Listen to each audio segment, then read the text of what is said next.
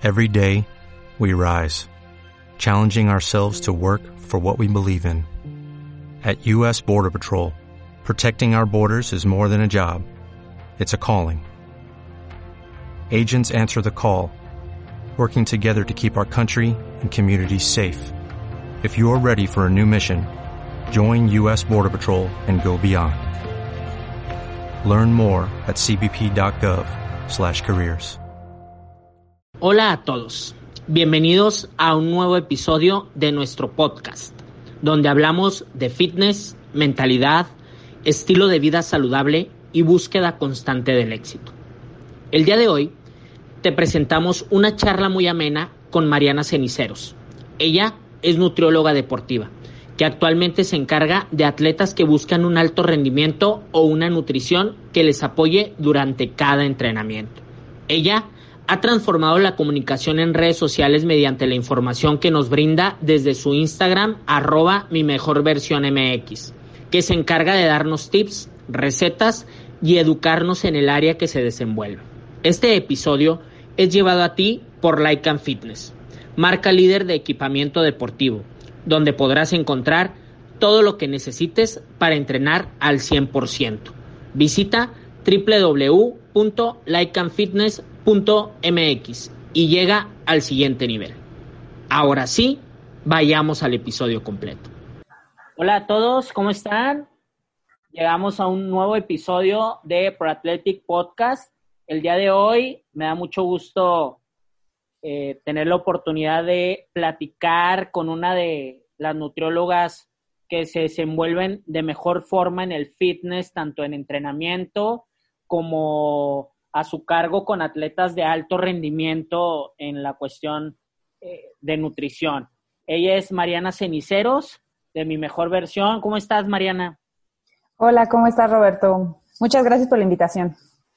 Eh, ya tenía tiempo por ahí buscando tener un contacto contigo y poder platicar extenso sobre varios puntos que me gustaría tomar contigo. Hasta el momento, este es el episodio número 9 y solamente he tenido la participación de un nutriólogo eh, que nos ha apoyado a platicar un poco con nosotros. Entonces, me gustaría, eh, primero que nada, empezar con un tema muy importante. Me gustaría que le platicaras a la gente cómo es tu perspectiva de nutrióloga, sobre todo en la vida deportiva. Muy bien. Ahora sí que, primero que nada, pues presentarme. Muchas gracias porque me invitaron al podcast. Ahí teniendo, este, empezando con este proyecto, la verdad me, me parece algo muy bueno. Creo que ahorita con el encierro todo el mundo está buscando escuchar este, diferentes temas y creo que es muy importante hablar de la nutrición. Entonces, realmente desde mi punto de vista, sí he trabajado en deporte, yo creo que si llevo ejerciendo unos seis años, unos cinco más o menos en deporte. Trabajé un año en fútbol en alto rendimiento, que es muy diferente a lo que ahorita me dedico, que es más como CrossFit, funcional, composición corporal y un poco maratón y triatlón. La parte de la nutrición, independientemente del deporte que realicemos, incluso la actividad física que cualquiera que estemos haciendo, es muy importante, es lo básico y lo elemental.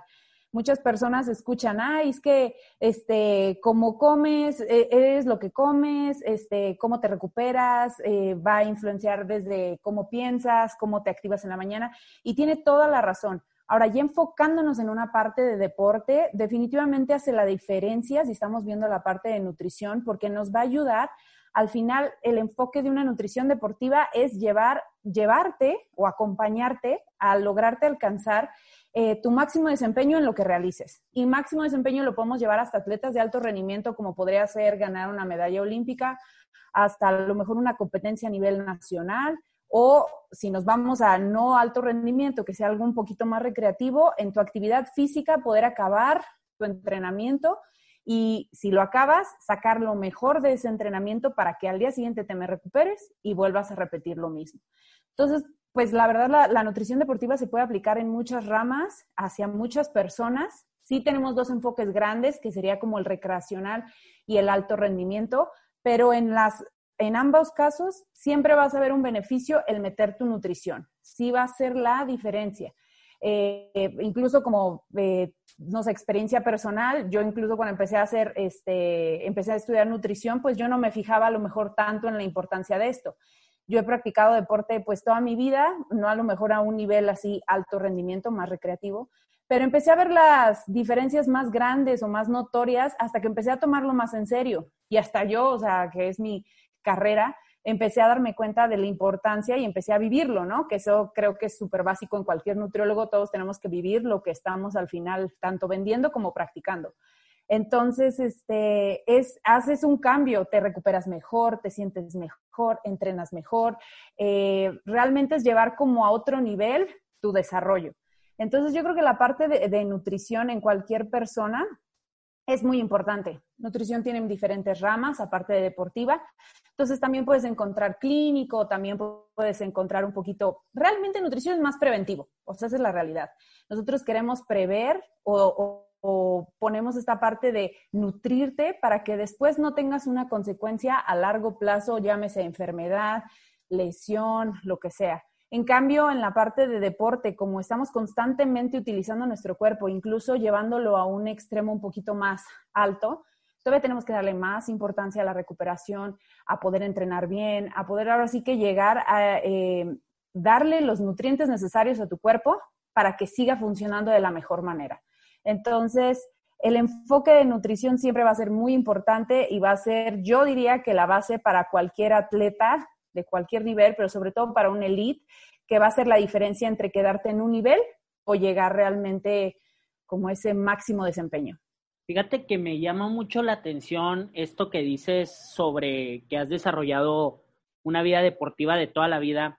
Yo también toda la vida he hecho deporte eh, de forma amateur y he notado, la verdad, que últimamente y sobre todo ahora que, que estoy al frente de los entrenamientos de varios atletas, pero eh, he notado una gran evolución en la sociedad en general sobre el aspecto de nutrición.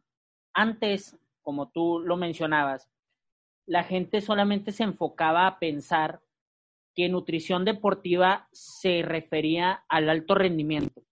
Veíamos a lo mejor documentales un poco menos que ahora, ahora hay documentales deportivos en todos lados, pero antes veíamos por ahí notas o o, cuando los futbolistas iban al mundial de fútbol, ¿no? Que llevaban a su nutriólogo, que llevaban a su cocinero, que llevaban una alimentación durante esas semanas de competencia. Y entonces todos los demás deportistas eh, pensábamos que solamente el alto rendimiento o solamente el aspecto profesional necesitaba o requería una nutrición deportiva. En cambio, la evolución ha llevado al conocimiento de muchos deportistas, incluso que buscan solamente un bienestar, eh, apariencia y, ¿por qué no, eh, mejorar en cuanto a su rendimiento en cualquier deporte que se desempeñen, que mantener a un nutriólogo a su lado le va a ayudar a evolucionar.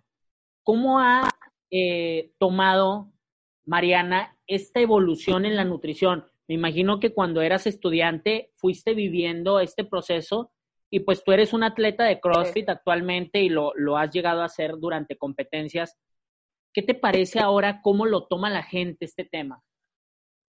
Mira, yo creo que sigue, eh, sigue evolucionando. La verdad, este, yo siento que estamos aquí en pañales todavía, por lo menos en lo que corresponde a nuestro país yo siento que estamos empezando a despertar. A mí me tocó todavía, yo trabajé en Gallos hace tres años o cuatro, ya no me acuerdo bien, este, y de hecho los equipos de primera división, muy pocos tenían nutriólogos. O sea, sí sé que los más famosos, estilo de la América, el Cruz Azul, este, Chivas, Monterrey, tenían su nutriólogo, pero todos los demás eh, equipos, incluso estando en primera división, no tenían eso y siempre se hacía cargo el médico.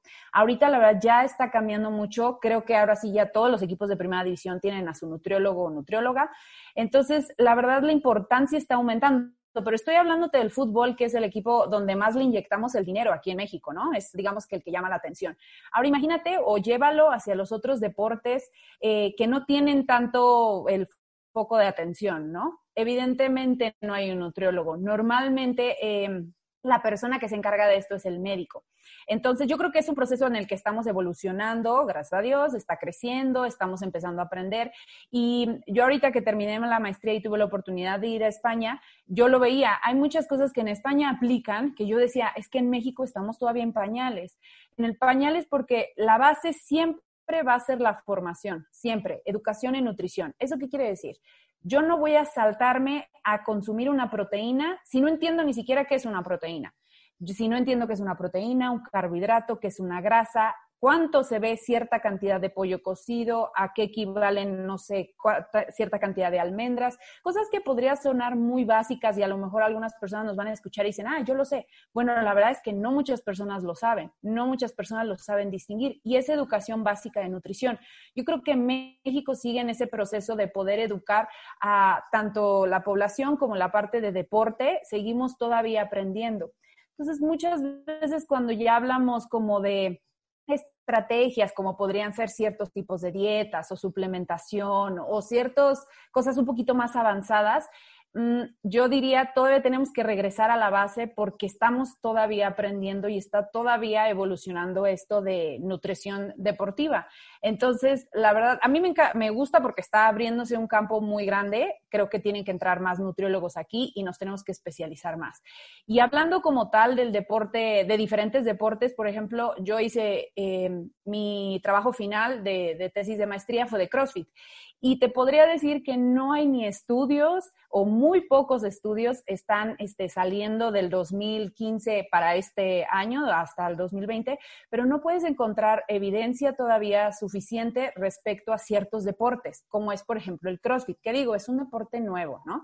pero aún así todo está más estudiado, tanto en maratón, en ciclistas, en ciertos, de, obviamente fútbol, todo esto ya están, ya tienen muchos estudios y ya probamos esto, ya probamos aquello. CrossFit está en pañales. Yo por lo menos me fui hacia la cafeína y el CrossFit y pues fue un campo nuevo, fue un campo totalmente nuevo, no había en qué basarse tuve que hacer ahí diferentes cosas, pero eso es una de las retroalimentaciones que me hacían. O sea, tienes, tenemos que seguir investigando porque todavía quedan muchos deportes y queda mucho por hacer, mucho por investigar, mucho por plantear. Entonces, por eso hay tantos temas en nutrición deportiva que se contestan con un gran depende. Depende de la persona, depende de su, su etapa de entrenamiento, depende qué suplemento, depende cómo comía antes. Y a la gente a veces le desespera que les contestemos así, pero la verdad es que esa es la realidad. Tenemos que analizar el caso en particular y hay muchas cosas, por lo menos en ciertos deportes, que no podemos basarnos ni siquiera a veces en estudios y decirte, oye, pues come de esta forma porque durante años he estudiado que así se debería de comer, ¿no? Entonces, este, por lo menos en CrossFit, todos los documentales que hemos visto en Netflix que hay, o sea, vean uno que otro, pues ahí te das cuenta, en, nutrición se toca, pero pues muy poquitos temas. Todavía estamos viendo qué le funciona a ciertas personas, que unos hacen ayuno intermitente, que unos han hecho mucho palio. Todavía estamos ahí investigando qué es lo que funciona para el deporte. Y yo creo que el otro es que el deporte evoluciona muy rápido, ¿no?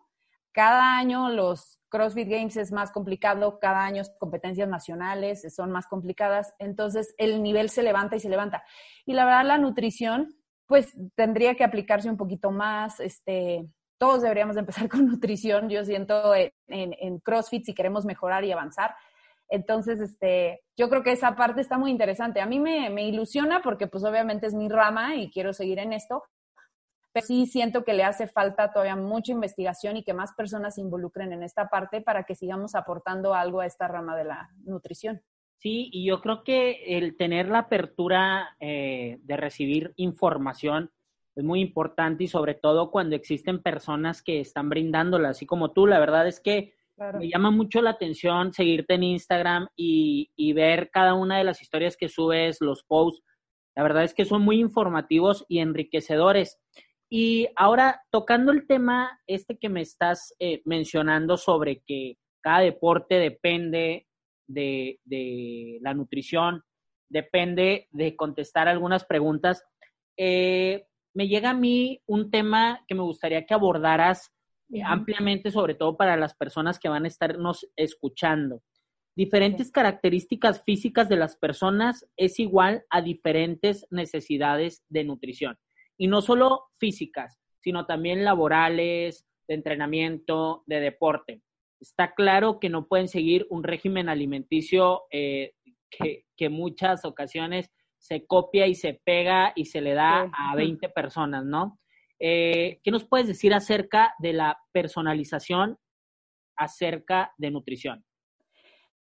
Precisamente yo creo que eso es lo que sigue ahorita en nutrición deportiva. A lo mejor hubo mucho un boom en suplementación y seguirá habiendo porque pues la parte de los suplementos es muy atractivo, pero lo que sigue se le llama nutrición periodizada y eso quiere decir que es individualizada y es periodizada al entrenamiento y también si le quieres llamar nivel de la persona.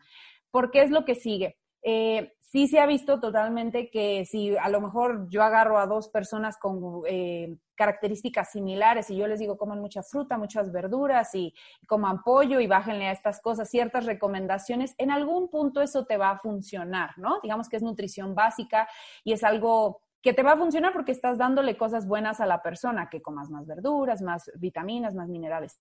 Pero va a llegar un punto, y sobre todo cuando estás entrenando, y yo creo que aplica mucho, y ahí yo creo que lo vas a entender, Roberto, en la parte incluso de entrenamiento. Te va a funcionar a lo mejor algo general en algún punto y está perfecto y vas a seguir evolucionando.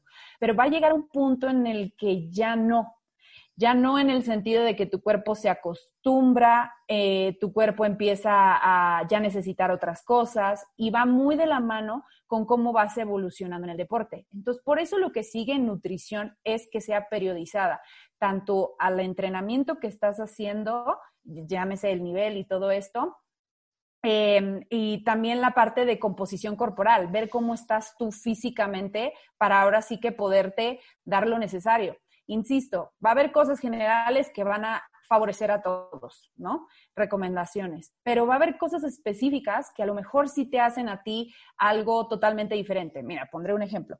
Por ejemplo, en mi caso, cuando yo empecé a hacer CrossFit, pues yo comía una dieta normal, ¿no?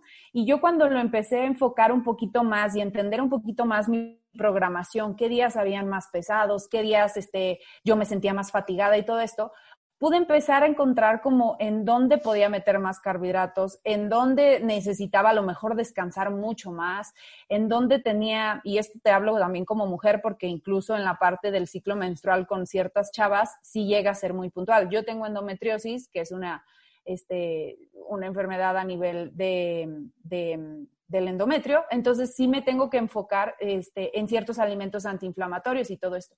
Entonces, que sea personalizado, o sea, si alguien, digo, yo soy nutrióloga, pero si yo no fuera nutrióloga y alguien me hubiera dado una dieta genérica, eh, probablemente me hubiera funcionado por uno o dos meses, como que bien, y ya el tercer mes no vería cambios, a lo mejor no siento que me desinflame, a lo mejor me sigo sintiendo fatigada y todo esto. El conocer cómo estoy entrenando para después poder prescribir cómo debes de comer, creo que es muy importante y es lo que sigue, es la siguiente, el siguiente mm, escalón, que yo creo que es también lo que a veces nos puede llegar a diferenciar con otras nutriólogas cuando son más clínicas, ¿no? Porque a mí también me preguntan eso, oye, si voy con una clínica y una deportiva, yo creo que las deportivas estamos más enfocadas en entender cuánto te estás desgastando y entender que no va a ser diario, no todos los días es el mismo desgaste y yo poderte dar cierta alimentación o ciertos alimentos que te van a beneficiar en, alguna etapa de entrenamiento, ¿no? Como sacar provecho a cada cosita. Entonces yo creo que eso es súper importante y lo mismo es con la parte de composición corporal. Eh, a veces la gente está muy enfocada en querer, no, que quiero subir músculo y quiero bajar grasa, ¿no? Lo típico que a todos nos dicen y que eso es lo que queremos. Pero a veces va a haber etapas de entrenamiento que no todo es bajar, no todo es quemar grasa, no todo es quiero seguir reduciendo, sino a lo mejor me quiero poner más fuerte, entonces por lo tanto tengo que comer más.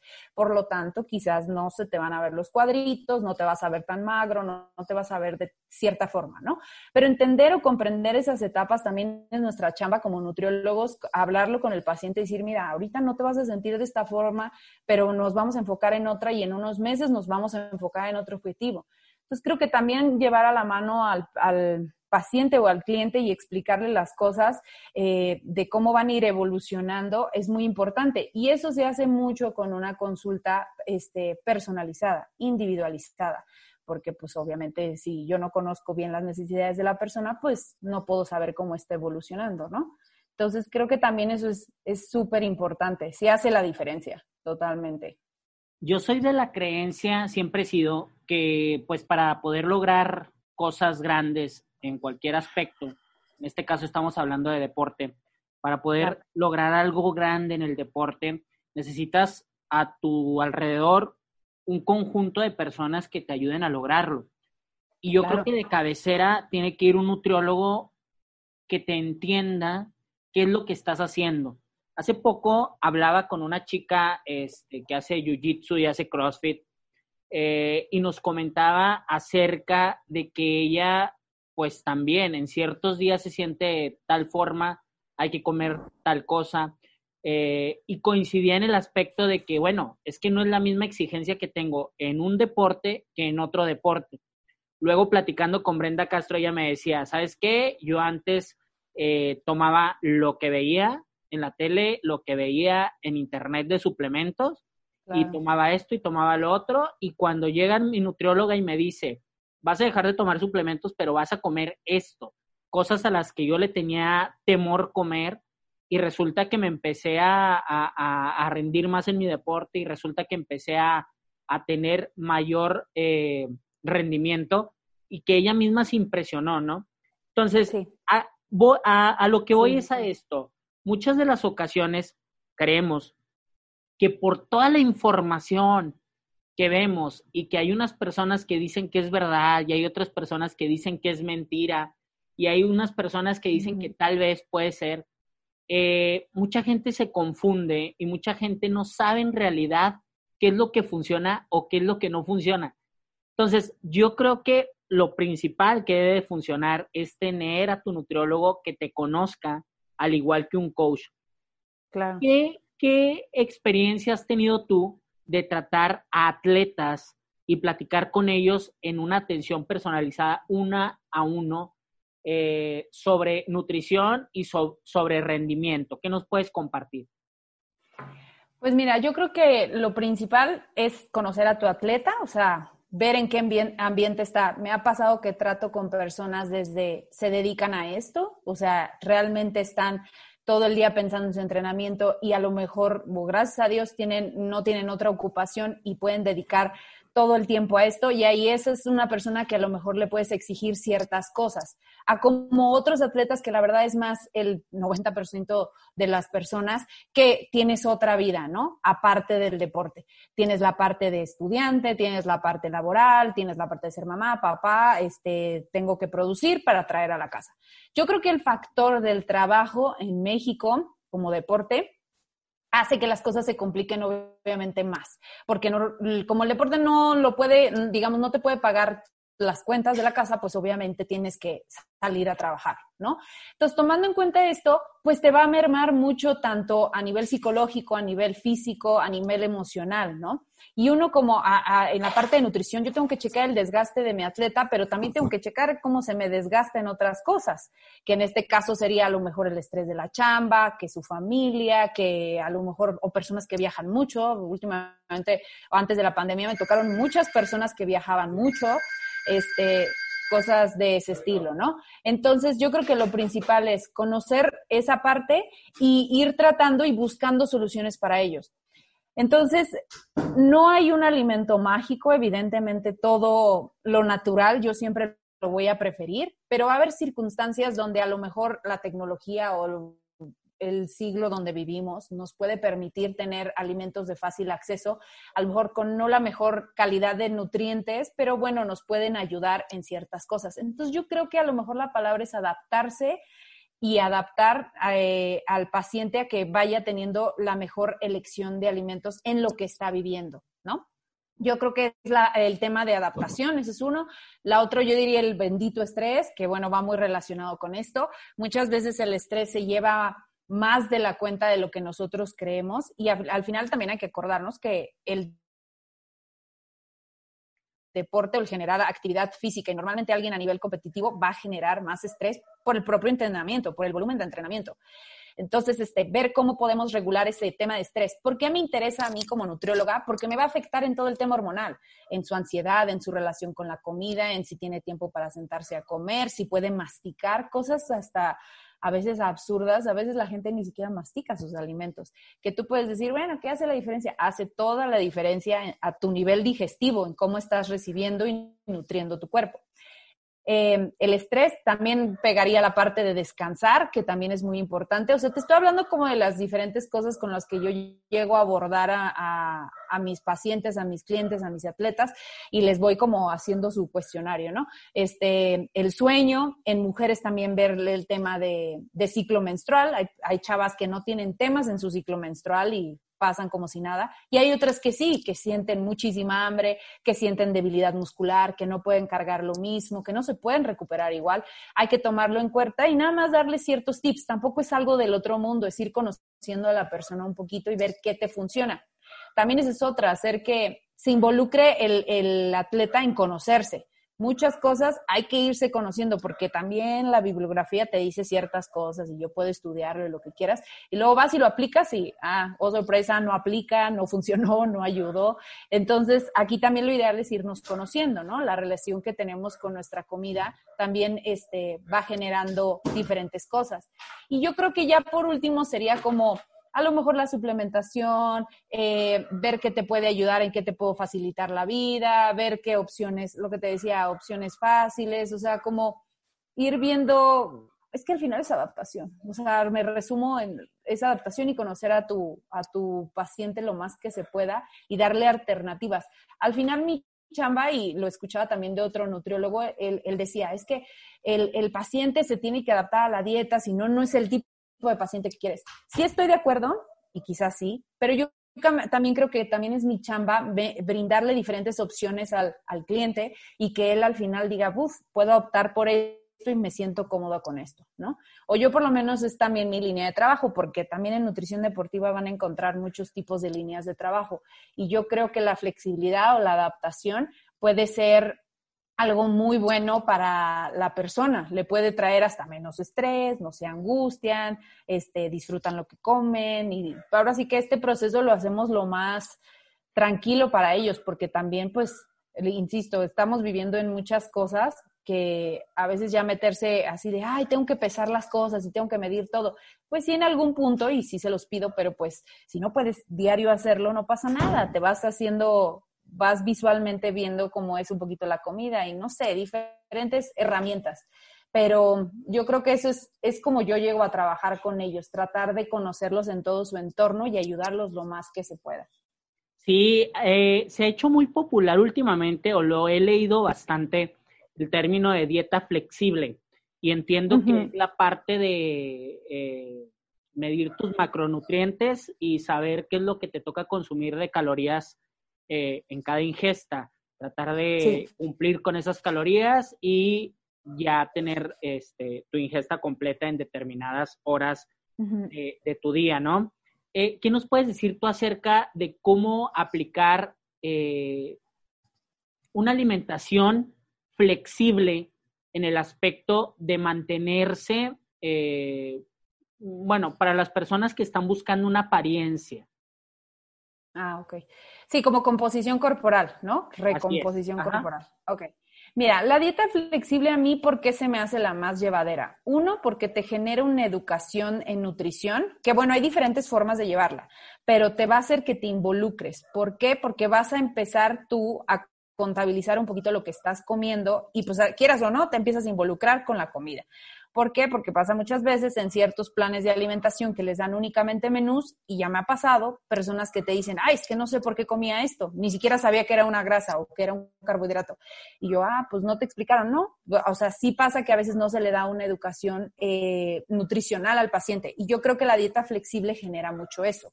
Yo como la llevo mm, es un 80-20. Yo creo que el 80% de tus alimentos deberían de ser lo más naturales posible eh, y el otro 20% lo más flexible posible. O sea, que puedes meter pues procesados, ultraprocesados, comidas que a lo mejor no son tan ricas en nutrientes, pero ese 20% no va a sabotear al otro 80%. Si fuera lo opuesto, si fuera 80-20, 80%, procesados, ultraprocesados y 20% naturales, te puedo garantizar que sí va a sabotear todo el proceso. Pero si llevas un 80-20, que esto lo hablas mucho con ellos, que es cuando meten los famosos cheat meals o días libres o refits o que te dejen hacer ciertos tipos de postres o ciertas comidas, yo creo que ayuda mucho a que la persona tampoco se restrinja. A mí lo que más me gusta de la dieta flexible es que llegas a meter todos los macronutrientes y diferentes tipos de comida porque hay otros tipos de alimentación o estrategias de alimentación que sí son mucho más restrictivas, que pueden funcionar, sí, totalmente, pero muchas veces no son sostenibles a largo plazo. Entonces, las personas también, sostenibles me refiero a que puedas vivir con eso todo el tiempo o a lo mejor de aquí a un año, ¿no? Entonces, yo lo que quiero es que no el paciente lo haga por tres meses ya te vas, adiós y que te vaya bien. Yo lo que quiero es que diga, ah, yo conozco esto es una proteína, esto es una grasa, pero si me como esta proteína es mejor porque es más magra y esta proteína es más grasosa, pero esta la puedo comer una vez por semana y la otra puedo comerla a lo mejor cinco veces por semana. Eso es aprender, esa es una educación en nutrición que te va a durar para más tiempo y sobre todo vas a poder integrar diferentes cosas. Ahora, si tú quieres probar una estrategia, yo no estoy peleado con eso, pero creo que la base es una educación en nutrición o una dieta más flexible y después ya puedes pasar como que al siguiente nivel. Ahora, en cuanto a recomposición corporal, yo también creo que tiene muchas, de, este, muchas ventajas por lo mismo. Cuando estamos buscando una recomposición corporal, depende de lo que sea, pero normalmente es subir este músculo y bajar grasa, ¿no? Eso sería como lo ideal o lo que buscamos. En algún punto por lo menos los primeros meses, probablemente alcances esto. Ya después se tienen que separar un poco los objetivos. Insisto, depende mucho de la persona, en dónde está, qué ha probado, qué hace de entrenamiento y todo esto. Aquí yo pondría que el entrenamiento es súper básico, porque a veces el entrenamiento puede estar saboteando y la, la nutrición estar bien. Sí me ha pasado con ciertas personas que están muy bien, pero a lo mejor entrenan muchísimo y no precisamente fuerza, ¿no? Es un ejemplo. Entonces cambian nada más con cambiar a un programa de hipertrofia o de fuerza y empiezan a ver un cambio de composición corporal, empiezan a ganar músculo y empiezan a bajar grasa, o sea, sí hay cambios de ese estilo. Entonces yo creo que en recomposición corporal todavía ayuda más, porque si te ayudan a llevar esta dieta flexible, bien apegada y que los macros vayan cambiando y que vayamos utilizando los carbohidratos a tu favor y diferentes cosas que hay ir viendo en una dieta flexible, yo creo que es lo más sostenible. O sea, vas a alcanzar a hacerlo durante mucho tiempo. Y no va a ser una dieta de que de ahorita de verano hasta diciembre y en diciembre viene el Guadalupe Reyes, me, me despido y luego vuelvo a continuar hasta febrero y en febrero hasta hago proyecto bikini. O sea, yo creo que es algo que sí puedes ir sosteniendo. Incluso puedes meter Navidad, tus cumpleaños, el salir, o sea, sí se puede. Ahora, insisto, va a haber de personas a personas.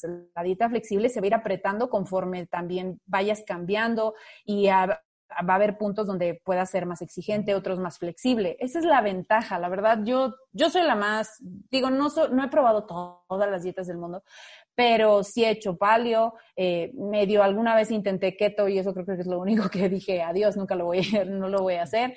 Y yo para mí la flexible creo que ha sido la más sostenible y no necesariamente peso mis alimentos diario. Esa es otra cuestión que la gente dice, ay, es que diario pesa los alimentos y eres muy estricta. No, porque también, insisto, como inviertes en una educación en nutrición y vas conociendo, ya tú solito puedes tomar esa, vas teniendo esa toma de decisiones al momento de comer y pues te ayuda mucho. Entonces, este, ah, yo soy fan. no es que la promueva, pero sí soy medio fan para estas cosas. Oye, y sobre todo que cuando eh, empiezas a ser flexible en tu alimentación y empiezas a saber qué es lo que necesita tu cuerpo, lo formas como un hábito, ¿no? O sea, se vuelve como una salud integral y empieza a conformar parte de tu vida. O sea, ya no necesitas decir, ay, voy a comer brócoli y voy a comer claras. O sea, ya sabes claro, claro. necesitas y sabes cómo lo vas a disfrutar. Sí, yo creo que va muy pegado, qué bueno que lo mencionas. Eh, ahorita también está muy de moda todo lo que es alimentación intuitiva, que es este no comer contando, no comer a base de una dieta, dejarte ir un poquito. Y claro, es súper bueno. A mí yo apoyo mucho esta iniciativa, creo que se tiene que comer más de forma intuitiva, pero creo que tiene que partir también de conocer cómo tienes que estar comiendo. Y claro que puedes comer de forma intuitiva en, cierto punto, pero la persona ya tiene que tener una base, experiencia en nutrición y ya medio conocerse. Entonces, un ejemplo, a mí me pasa, yo irónicamente soy nutrióloga, pero me cuesta mucho trabajo las verduras. O sea, lo sé, las como así, mi familia lo sabe, les hago caras, odio las verduras. Pero yo sé los beneficios que me dan y yo sé que tengo que comer verduras. Entonces, lo que hago cuando sé que ando de quisquillosa y ando todavía así de que no puedo ni ver gustan y a lo mejor en esas no me voy a limitar, no las voy a andar pesando, no me voy a limitar, consumo mucho de ellas y me voy con eso. Y hay otros días, y también lo identifico, que digo, no puedo ver ni una verdura en pintura y a lo mejor ese día no consumo muchas verduras, una o dos más o menos, pero al día siguiente trato de hacerme un smoothie con muchas verduras o consumir este un poquito más, ser más consciente de eso, ajá. O sea, cuando ya tienes esa parte de intuición, de saber por qué te hacen bien, bien ciertas cosas, ya no lo comes como, ay, es que tengo que, pero al mismo tiempo es yo sé el beneficio que me va a traer a nivel de mi cuerpo. Yo sé lo diferente que me siento consumiendo verdura. Entonces al final es como, sí me lo como medio de malas, pero al mismo tiempo lo superas. Dices, oye, pues tiene un beneficio a largo plazo, me lo voy a comer. No sé, ese es mi pensamiento y sí me los comparto mucho. Como por ejemplo, cuando las personas empiezan a pegarse un régimen alimenticio después de que han tenido, eh, pues no sé, o sea, que han, que han estado en la fiesta, que por ahí han, han consumido eh, hot dogs después de haber salido del antro, eh, ilimitadamente, luego quieren comenzar un régimen alimenticio y por ahí se quieren comer una manzana o se quieren comer por ahí un plátano que no les corresponde y ese sí se lo limitan eh, sabiendo las propiedades o los beneficios que puede llegar a darle mientras otras cosas que le hacían mal, pues nunca las pesaban, ¿no? Sí, claro. Ahora es un círculo vicioso, ¿eh? O sea, si tú te sigues comiendo este, cosas muy altas en azúcares, muy altas en grasas. O sea, a ver, ¿a quién queremos engañar? Es muy rica ese tipo de comida y pues obviamente si tú te sigues hay que romper el círculo, hay que romperlo y eso me refiero a tomar una decisión y agarrar y, a ver, no lo voy a comprar, no lo voy a tener en mi alacena, eh, voy a limitarme a pedir, pedir ciertos tipos de comida, o sea, a ver, también hay que ayudarse, o sea, como les digo, si tú traes, si tú tienes ahí la caja de galletas de Mrs. Fields, no sé, y están ahí, te están viendo y te están viendo, pues obviamente te las vas a terminar comiendo. Es obvio, es lógico. Ahora, si tú consumes o, o, tienes en tu refri y en tu alacena diferentes tipos de alimentos mucho más ricos en nutrientes, pues también te los vas a comer, pero ese es el beneficio. O sea, también hay que saber escoger sus, nuestras batallas. Y la verdad, si uno no tiene algo o no tiene acceso a eso, pues no te lo comes, ni siquiera porque, pues nada más porque no está. Entonces, también es, ahora sí que poner de tu parte también, porque si no, pues va a estar complicado. Ahora, en la parte de a lo mejor salgo y fiestas y todo esto, como yo les digo, pues tienes que escoger tus batallas, o sea, al final, obviamente, en una fiesta no vas a ver una manzana, no vas a ver cosas muy, este, pues sí, muy ricas en nutrientes, normalmente son papitas y, botanitas y todo esto. Entonces son escoger tus batallas. Claro que lo puedes consumir y ahí es donde entra el 20% que hablamos de la dieta flexible y lo puedes consumir, lo puedes disfrutar y ahora sí que qué rico y me la pasé súper bien, pero al día siguiente me paro y vuelvo a iniciar mi plan de alimentación y no pasa nada. Y ahora, lo que te decía, si es uno, sí, claro. Y estar bien con eso, sí, totalmente, porque ese es otro tema. Este, si entramos en la parte de culpabilidad, de lo que ponía hoy en un post, ¿no? Que, que subió Melissa Amador, este, a veces comer tan saludable y salirte de esto ya deja de ser saludable incluso mentalmente, ¿no? O sea, personas que llevan estricta la dieta y voy contando perfecto y salgo y al rato tengo culpa y al día siguiente me corto los carbohidratos o genero un ayuno de 20 horas, diferentes estrategias que ya las personas hasta allá se conocen y saben hacer. Eh, al final, yo como les digo, vas a deteriorar una relación es como si estuvieras con tu novio y de repente le mientes y luego otra vez le mientes y luego otra vez esto. En algún punto esto va a reventar, tu relación la estás arruinando y existe una relación con la comida y es muy importante. Entonces, al final no es que le, le, estés haciendo un cheat meal y estoy engañando, no, al final es aprender a disfrutar este tipo de comida pero este tipo de comida no tiene que ser la que siempre como, es nada más la consumo ciertos días en ciertos eventos bajo ciertas circunstancias. Y disfrútenlo. Es igual me ha pasado con pacientes, ay, dame alguna receta de para sustituir al pan de muerto, quiero hacer un pan de muerto fit, si me pasa, si me lo han dicho. Y yo, cómete tu pan de muerto, no pasa nada, no vamos a hacer pan de muerto fit, no pasa nada, puedes comértelo, disfrútalo, y mañana sigues el plan de alimentación, no pasa nada. O sea, yo insisto, hay que tener una muy buena relación, incluso si tenemos como muy, muy sana esa parte mental. Yo creo que hasta te ayuda a, lograr tus objetivos. O sea, realmente esa relación y la parte de psicológica tiene mucho peso en cualquier atleta, persona, lo que sea. De verdad te, ahora sí que sientes que engordas más si estás como más estresado comiendo, este, no sé, las papitas, a que si lo disfrutas dices, qué ricas papas, me lo disfruté y al día siguiente sigues como si nada, ¿sabes? Lo que dices, sin culpa. Hace poco, no sé si lo viste, eh, subí un post de Matt Fraser en Unbroken Magazine eh, con un cambio de una, creo que era la cuarta foto que tiene Matt Fraser en su Instagram y una foto reciente y la verdad es que su composición corporal se ve bastante diferente a como estaba en el, creo 14 a como está ahorita en el 2020. La verdad es que la subí y, y, y, era más en el aspecto motivacional, ¿no? Mi, mi enfoque era tratar de motivar a la gente este, con, con, una pregunta que puse por ahí que ¿A qué crees que se haya debido el cambio eh, corporal de Fraser? ¿A su proceso, a su enfoque, etcétera, no? Y me llama mucho la atención la gente que está tan metida en decir eh, el famoso chocho, ¿no? Eh, que todo el mundo sabemos que existe, que todo el mundo sabemos a simple vista quién usa y quién no usa, pero por ahí también me llama mucho la atención la gente que comentaba o contestaba diciendo, yo quisiera eh, meterme ese mismo chocho y rendir el 2% que Fraser rinde, ¿no? Y, el, y, y, ser este, disciplinado en el aspecto de entrenamiento. Ahora, eh, con, con, esto quiero, quiero saber tu punto de vista para, bueno, es el eh, Matt Fraser, para los que no saben, es el mejor atleta actual de CrossFit a nivel mundial. Y es un atleta que ha dicho eh, en distintas ocasiones que a él no le importa verse bien, que a él le importa rendir en sus entrenamientos y rendir en sus competencias. Ahora, eso de que no le importa verse bien, pues bueno, este, le, le está saliendo empatado, ¿no? O sea, está ganando todo y se está viendo súper bien. Entonces, muchas personas empiezan a, tener esta o, a querer adoptar esta mentalidad de, de, Fraser de, no, pues no necesito cuidarme, este, si Fraser dice que no se tiene que ver bien, este, puedo rendir igual comiendo esto, comiendo lo otro, saliendo a tomar, etcétera, etcétera, etcétera.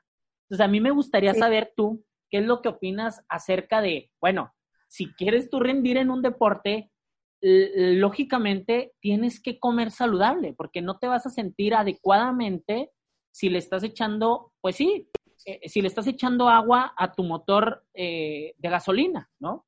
Claro, no, totalmente. Yo creo que ahí la parte de Fraser tiene que ver mucho, y lo han dicho muchos atletas en muchos deportes, ¿eh? que a ellos no les interesa tanto cómo se ven físicamente hablando más como a lo mejor de forma magra o estética, yéndonos como a lo mejor una comparación como bodybuilding, y a lo mejor en ciertas temporadas de entrenamiento llegan a verse no tan marcados y pues no importa porque al final están rindiendo lo que necesitan. Y sí, rendimiento no es lo mismo que un aspecto estético. Yo siempre he dicho que a veces si tienes la parte de rendimiento, en algún punto va a llegar lo estético. Esto no aplica a todos. Obviamente va a haber personas que tienen la estética desde antes. Y estética nos referimos a que normalmente son personas que son más magras y tienen muy buena calidad muscular. Y se ve, ¿no? Ese tipo de personas. Pero a veces cuando estamos enfocadas en rendimiento, nuestro cuerpo lo interpreta o, se ve de diferente forma. A lo mejor no te ves tan magro, no te ves tan marcado, pero te recuperas en friega, ¿no?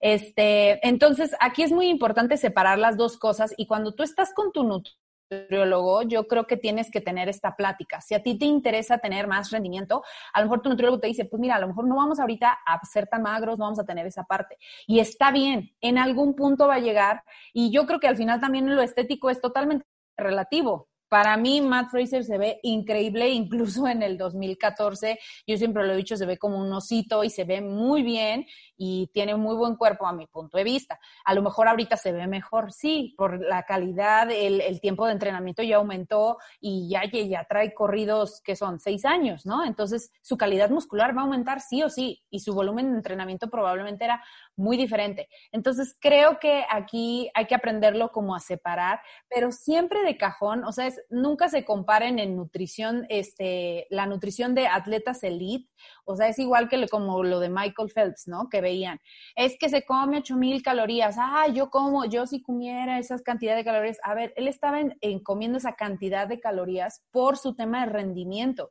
porque el, el desgaste fisiológico que él llevaba tenía que tener y tenía que consumir esa cantidad de calorías para aguantar la Olimpiada.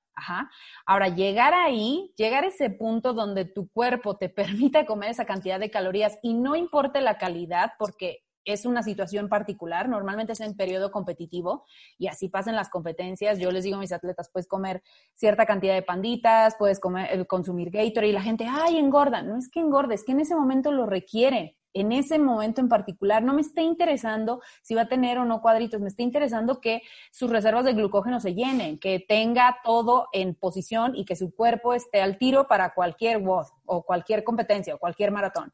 Y eso es, es una situación en particular. Entonces, yo diría, no se comparen mucho a veces con atletas de alto rendimiento, al revés, tienen que irse a la parte de cómo iniciaron ellos. Normalmente empiezan con una nutrición básica, prueban diferentes cosas, se apegan a macros, luego intentan palio, este, diferentes, eh, pues sí, estrategias y hasta que llegan a un punto donde lo que hemos también mencionado, ya se conocen, ya saben para dónde van las cosas, ya saben qué deben de consumir y no, ciertos alimentos no los debemos de relacionar necesariamente con que es malo, o sea, también me ha pasado en este medio.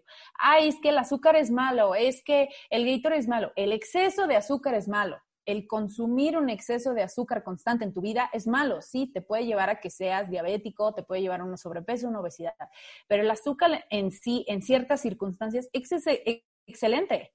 Y lo mismo aplica con otros alimentos. No hay carbohidratos malos, hay mejores carbohidratos. Habrá carbohidratos que puedes consumir en competencias, otros que puedes consumir diario en ciertas cantidades y todo es mucho de ir conociendo lo que tú vas requiriendo. No sé si me enfoqué en cuanto estuvo bien lo que, lo que, lo que tú me estabas queriendo preguntar, pero también la parte del, del chocho.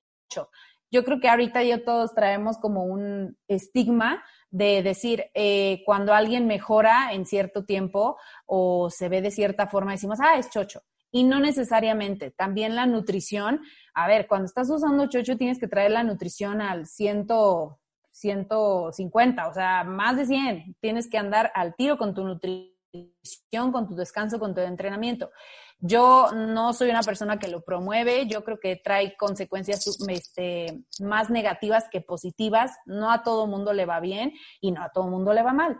Pero como lo comenté al principio, estamos en pañales en nutrición deportiva y el chocho es una de las cosas que todavía no se estudia lo suficiente para poder agarrar y decirte, consume esto, no vamos a tener consecuencias. Acuérdense que al final la parte de deporte... Eh, queremos salud. O sea, cuando estamos haciendo nosotros una actividad física, lo que buscamos es salud. Y si estamos consumiendo algo que va en contra de nuestra salud o podría traernos consecuencias eh, negativas a nuestra salud, estamos ahí como que, pues no tiene no tiene coherencia lo que estamos haciendo. Entonces, este, al final el tema del chocho y sobre todo en el ámbito de CrossFit, para mí es un no y no todos lo consumen. Pero si ya lo vas a consumir y si estás en esa parte donde estás pensándolo y todo esto, lo tienen que hacer bien. Y bien implica gastar mucho dinero, implica hacerte estudios, implica ir a un endocrinólogo, muchas cosas que a veces la gente no le gusta escuchar. Y la parte de nutrición va de cajón. O sea, tienes que tener la nutrición así, súper bien. Entonces, mínimo tendrías que haber llevado ya un plan de alimentación por cinco años para estar considerando otras cosas, porque la nutrición de verdad es un excelente es una excelente materia, o sea, te puede ayudar muchísimo a ganar masa muscular, a recuperarte, o sea, todo lo que están buscando con el chocho lo pueden conseguir con nutrición. Ah, también el problema es que avanza, el deporte está avanzando tan rápido, tan rápido que la gente o los atletas sienten que se les va, ¿no? O sea, como que no alcanzamos estas metas porque ya todo el mundo va muy rápido. Pues no se desesperen, yo diría que hay que tratar de bajarse a lo que es importante, que en este caso es salud y construir la base de todo esto. Entonces, sí, el chucho es un tema bastante complejo. Sí, Hace a mí me lo estaba viendo el, el, documental, el de Ícaro, ¿ya lo has visto? Ah, sí, buenísimo. Sí, es, el de Rusia. bueno y me llamó mucho la atención, sobre todo porque tocan este, este tema de, de una forma muy sensible que les recomiendo a toda la gente que nos va a estar escuchando. Mira, me gustaría que nos hablaras, Mariana, de un tema que es muy, muy, muy, muy, muy, muy, muy extenso y que hay mucha información alrededor, pero que me gustaría que nos trataras en el aspecto de cómo es Mariana eh, como nutrióloga recomendando o, orientando a sus deportistas al uso de suplementos deportivos? Ok, eh, pues mira, con suplementación yo la verdad soy bastante práctica. Yo creo que tienes que llevar los primeros tres, cinco meses que llevo con una persona, es raro que yo le vaya a recomendar un suplemento, así de cajón. Si ya traen suplementos pues así yo, no sé, hablo con ellos y me dicen, ya tomo proteína y tomo omegas y tomo algo más, no sé. Yo hay ciertos suplementos este, que sí trato de, que son muy buenos, que utilizo, que son los de la clasificación A del Instituto Australiano del Deporte, eh, y veo si llegara a ser necesario meterlos. ¿Por qué tendría que ser necesario? Si yo veo que no estamos cumpliendo con la alimentación o que tenemos ahí un problema para llegar a los requerimientos, pues sí lo puedo sugerir. La otra parte es ver la economía y yo soy súper abierta con esto. Les digo, a ver, ¿tienes el dinero? O sea, ¿tienes el dinero para estar gastando en esto? Y hay gente que te dice, no, la verdad, no tengo el dinero, no quiero gastar en esto. No, pues ni lo compramos. Al revés, vámonos por alimentos.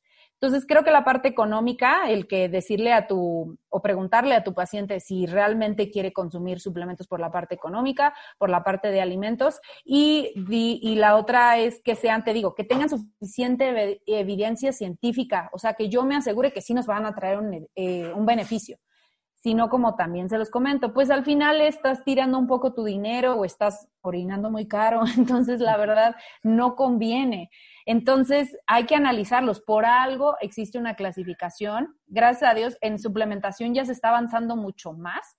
Entonces, de cajón, por ejemplo, a mí me gusta mucho la proteína de suero de leche. No estoy peleada con la vegetal. Hay, hay marcas muy buenas vegetales.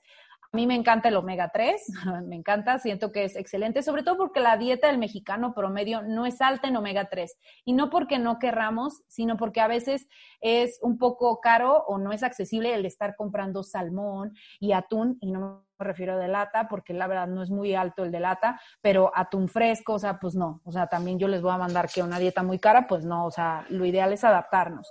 Entonces, a veces sí les mando un poquito del tema del el omega, también checar mucho la función digestiva del paciente. A veces hay personas, o sea, tenemos muy malas prácticas de higiene aquí en México, entonces hay que cuidar mucho el tema de cómo estamos eh, digeriendo, absorbiendo los, los nutrientes y a veces ahí entran los probióticos, los prebióticos y ciertas ayudas a nivel digestivo que nos van a ayudar a que esa dieta que te estoy dando la absorbas bien. Y eso para mí es súper importante. Entonces, esos son como que mis favoritos. Y ya luego podemos ver si podemos meter cafeína, si a lo mejor betalanina porque entrenas muy fuerte, creatina si buscamos una ganancia muscular y tu deporte es explosivo, este, caseína nocturna si no me están este, subiendo de peso. Sí hay varios suplementos en la clasificación A que son excelentes, que no tendríamos que irnos a por otros y yo creo que hay, utilizados de la mejor forma y, metidos en el, o sea, agregados en la dieta, pueden traer muy buenos beneficios.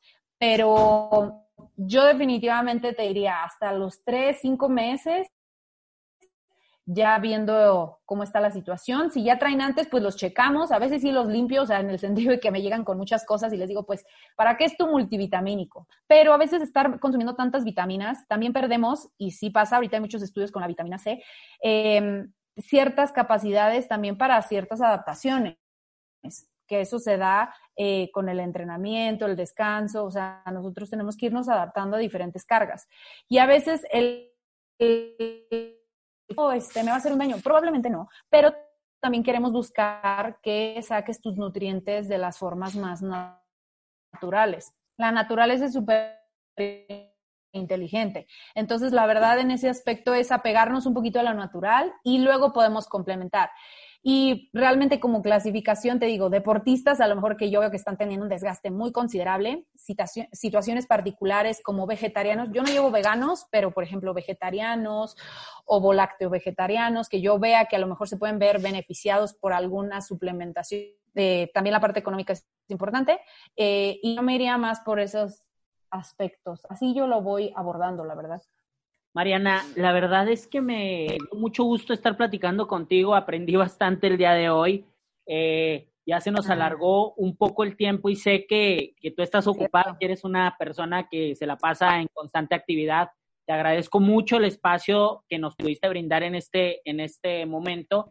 Me gustaría eh, que le dijeras a la gente un mensaje, un mensaje sobre todo en estos tiempos que estamos viviendo, que no sé cuándo se vayan a acabar, pensamos que iba a durar un mes, dos meses. Y, ahora resulta que no, o sea, no sabemos cuándo se vaya a terminar. ¿Qué, ¿Qué mensaje puedes darles tú? Pues muchas gracias, Roberto, por la invitación. Y yo creo que muy pegado al tema que estás comentando, dejando un poco de lado el deporte y composición corporal, hay que darnos cuenta que estamos viviendo en un tiempo donde la salud es la prioridad y este virus o esta pandemia, todo lo que está pasando, nos los está reafirmando y volviéndonoslo a poner y todo esto. tenemos que invertir en nuestra nutrición, que al final es invertir en nuestra salud. No hay que escatimar en este tema y la verdad, nosotros, o sea, los nutriólogos y todo el tema de nutrición es preventivo. Entonces, estamos previniendo, estamos este, invirtiendo tanto en una vejez, en mejor calidad de vida, en desarrollarte bien en tu deporte, en tener el cuerpo que a lo mejor quieres, en tantos aspectos que yo lo que les diría es no escatimen en este tema, inviertan en él y si se tienen que clavar o trincar o quedar con, con alguna situación en particular, sería pues vayan a una consulta de nutrición y inviertan en eso, porque la verdad, invertir en su salud no se van a arrepentir. Mariana, ¿en dónde pueden encontrarte? Este, sé que tienes eh, un programa de entrenamiento, que tienes tu Instagram de nutrición. ¿Dónde pueden encontrarte? Sí. Eh, pues me pueden seguir en mi mejor versión MX, así junto, y también ahí tenemos la, una página de entrenamiento que es guion bajo Epic Performance, que es trabajar justamente en, en conjunto la parte de entrenamiento entrenamiento y nutrición, que es el mejor combo. Este, pero pues dense la vuelta a esos dos lugares, ahí subimos información de todo, uno en nutrición, otro de entrenamiento, luego subo recetas, entonces ahí me pueden encontrar y pues es un gusto que me hayas invitado. Muchas gracias, Mariana. ¿Algo más que quieras añadir? No, pues la verdad, nada más es tiempo de cuidarnos. Obviamente traten de no salir en casa y de que, pues ojalá esto pase lo más rápido posible pero pues es una llamada de atención, así que a aplicar y, ponernos las filas con el tema de, salud, porque pues hasta que no haya una vacuna, pues así vamos a seguirle. Te mando un abrazo, Mariana, muchas gracias por tu tiempo. igual. Eh, yo soy arroba Roberto Focal, ya sabes, me encuentras en Instagram. Muchas gracias a todos. Nos vemos el próximo episodio. Hasta luego. Hasta luego.